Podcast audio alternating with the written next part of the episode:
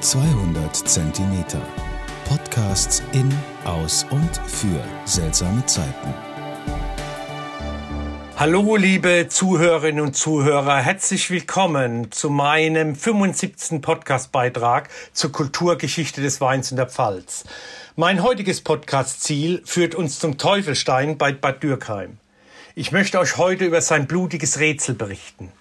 Ihr erreicht diesen mystischen Ort am besten über den Wanderparkplatz an der Weilach. Die Navi-Adresse ist 66298 Bad Dürkheim in der Weilach. Am Kreisel am Wurstmarktparkplatz in Bad Dürkheim auf der L517 fahrt ihr in Richtung Leichstadt nach circa zwei Kilometer links ab an der Kreuzung zum Hotel Annaberg vorbei am Hotel Annaberg. Der Wanderparkplatz findet ihr nach 400 Meter immer den Berg hoch.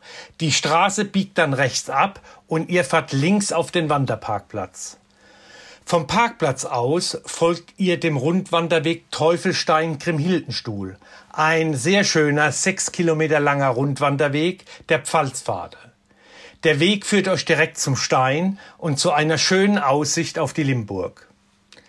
Es wird erzählt, dass früher einst auf dem Berg gegenüber, während des Bau des Kloster Limburgs, die dortigen Mönche mit einer List den Teufel zum Bauhelfer missbraucht haben. Sie spielten ihm vor, ein Gasthaus errichten zu wollen. Und der Teufel, durch diese Idee hoch motiviert, schleppte und stapelte die schweren Steinquader auf der Baustelle. Erst bei der Fertigstellung der Anlage, als die Glocken zur feierlichen Weihe der Basilika läuteten, kam der Teufel hinter diesen Betrug. Der Teufel erklomm vor Wut den gegenüberliegenden Berg und fand dort einen großen Felsbrocken. Er versuchte diesen zu greifen und auf das gerade fertiggestellte Kloster Limburg zu werfen. Doch all seine Bemühungen waren vergebens, denn mit Gottes Hilfe, spricht die Sage, war der Fels fest wie Stahl und Beton, im Berg verwurzelt und rührte sich nicht von der Stelle. Der Stein ist heute noch felsenfest, ihr könnt euch selbst davon überzeugen. Der Teufel jedoch zog sich in den Pfälzerwald zurück, auf den Betzenberg und baute ein Fußballstadion. Wenn der Teufel jedoch nicht gestorben ist, steht er heute sicherlich in der Westkurve auf dem Betzenberg beim FCK und winkt bei Heimspielen mit einem weißen Taschentuch den Fans des Gästeblocks zu, damit sie ihre Auswärtsniederlage etwas leichter nehmen. Gästefans aus München, Karlsruhe, Mainz und vom Waldhof, da müsst ihr leider durch. Und schuld sind die Mönche von der Limburg. Eine teuflische Geschichte, die aber eben nur eine Sage ist.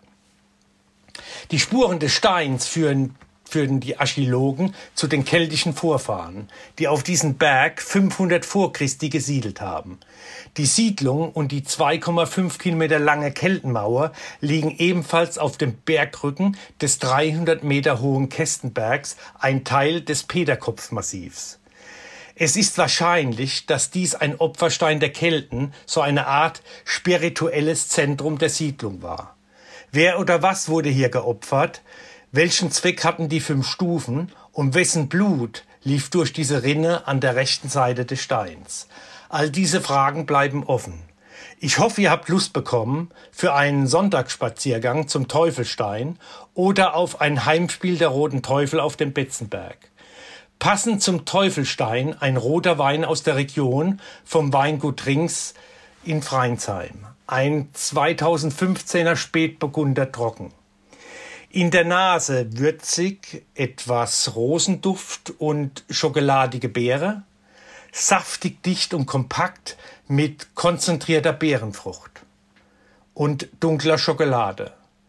Und Ansätze von Leder, imposant mit Kraft und Rückgrat ein Spätburgunder mit Potenzial und viel Substanz, lebendig frisch und mit deutlichen Tanninstrukturen, samtig und leicht mit einem langen, komplexen Abgang.